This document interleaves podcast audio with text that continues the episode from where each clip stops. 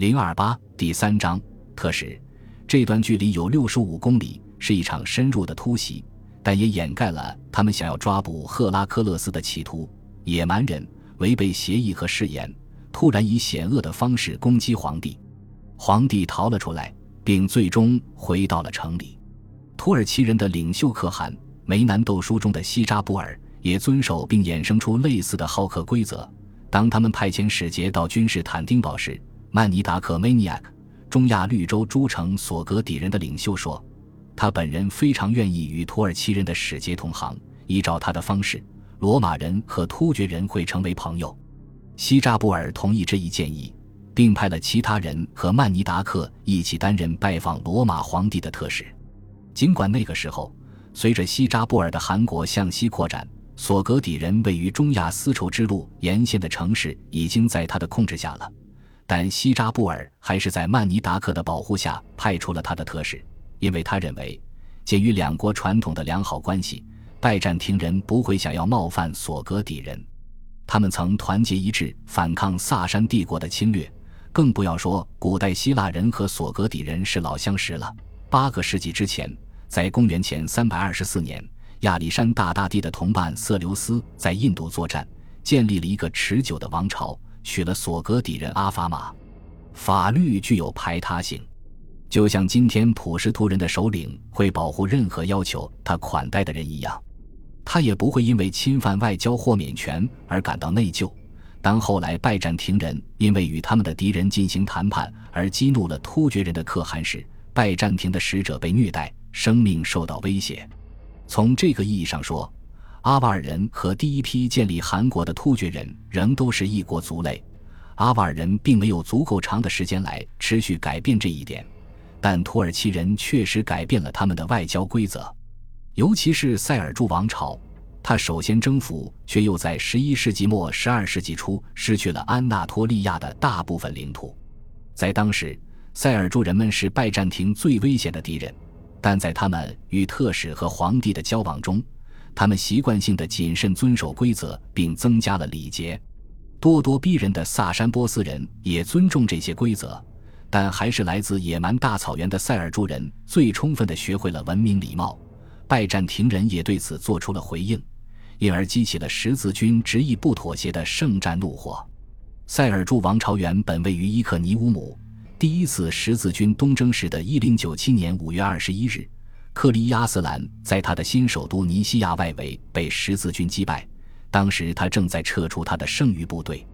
城市被放弃。该城的塞尔柱驻军精明地向拜占庭皇帝亚历克西斯科穆宁投降。皇帝派他的士兵进驻这个城市，在那里高举他的旗帜，俘获了克里亚斯兰的宫廷、财宝、最宠爱的妻子和孩子。十字军战士们已经战斗了七周三天，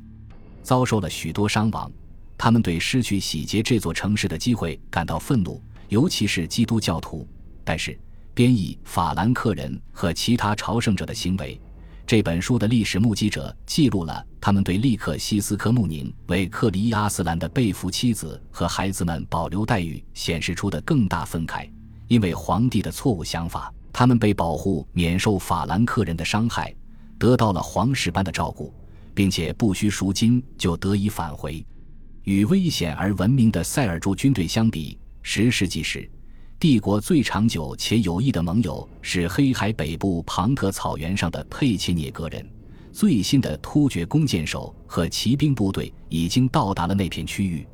佩切涅格人的起源是如此模糊。以至于现存最好的资料来源是一个八世纪维吾尔族人留下的藏语翻译文献。在向西迁移之前，他们就定居在中亚地区。就这样，他们进入了拜占庭的外交圈。佩切涅格人与帝国的敌人进行猛烈斗争，以求获得应有的回报。在接下来的一个世纪，他们将心甘情愿地为拜占庭军队服务，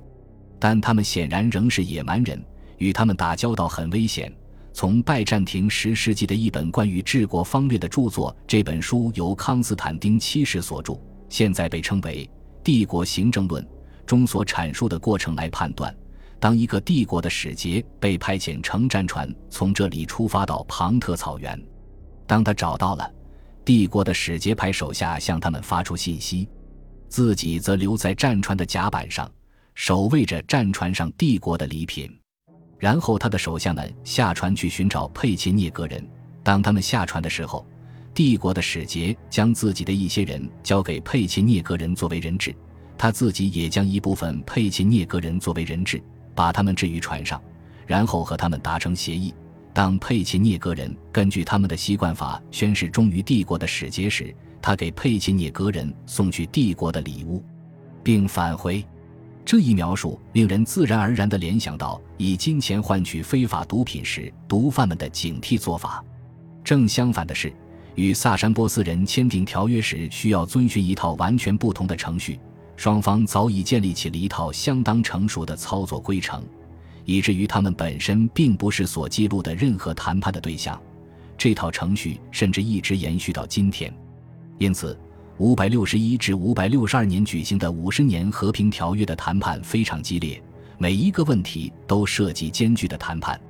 但是，当一个全面条约终于获得同意后，双方都知道该怎么做。这个五十年条约是用波斯文和希腊文写成的，希腊文的版本被翻译成波斯文。波斯文的也翻译成希腊文。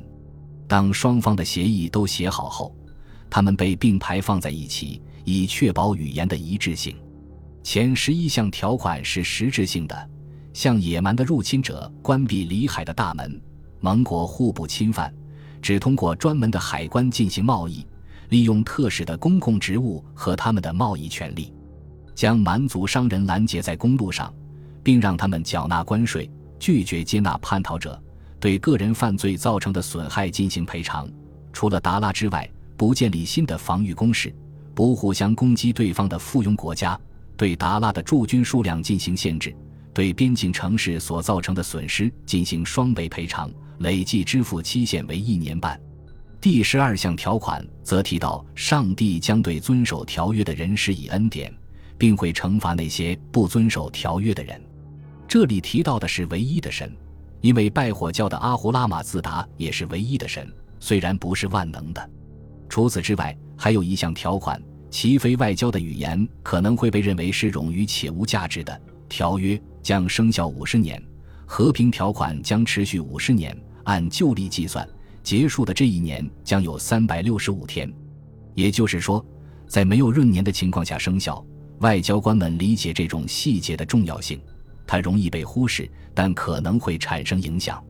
在这一点上，两位统治者扎什丁尼和库斯劳一世阿努西尔汪都要去函批准使者们所达成的一切协议。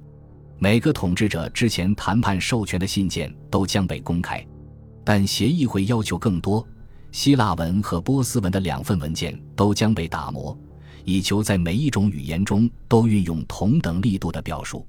然后。他们为这两份文本都做了副本，这些原件都用蜡和波斯人使用的其他材料密封起来，并盖上使节和十二名议员、六名罗马人和六名波斯人的图章。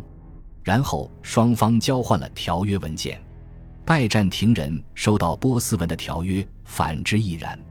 然后他们把一个未封的希腊原文的波斯译本交给波斯人，反之亦然。到了这时。所有程序才算完成。尽管有这样专业的外交规则，帝国却没有专业的外交官，而被招募来担任使节的是各种各样的行政官员。他们既可以向任何一位高级官员汇报情况，也可以向皇帝本人汇报。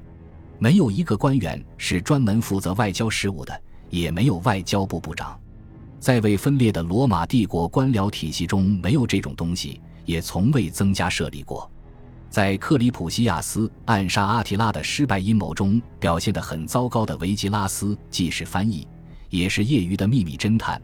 他当时位于官僚体系的最高层，也就是秘书长、行政院的主管。他负责信使和口译员的工作，并担任特派员，通常被人们误解或被误传为秘密特工，但实际上是拟定要晋升的初级官员。由于他们的精英地位，人数会受到法律的限制。根据狄奥多西二世的法律，在公元四百三十年，这一数字为一千一百七十四；而在利奥一世统治时期，这一数字为一千二百四十八。无论是一千一百七十四人还是一千二百四十八人，都足以构成一个外交部，包括地理局、国家办公部门以及贸易职能部门等等。事实上，在连外交部都没有的情况下，更不用说成立情报组织了。特派员或者是地方长官，在其服务的官员之后，继续在由行政院主管的各个部门任职，职责各有不同。本集播放完毕。感谢您的收听，喜欢请订阅加关注，主页有更多精彩内容。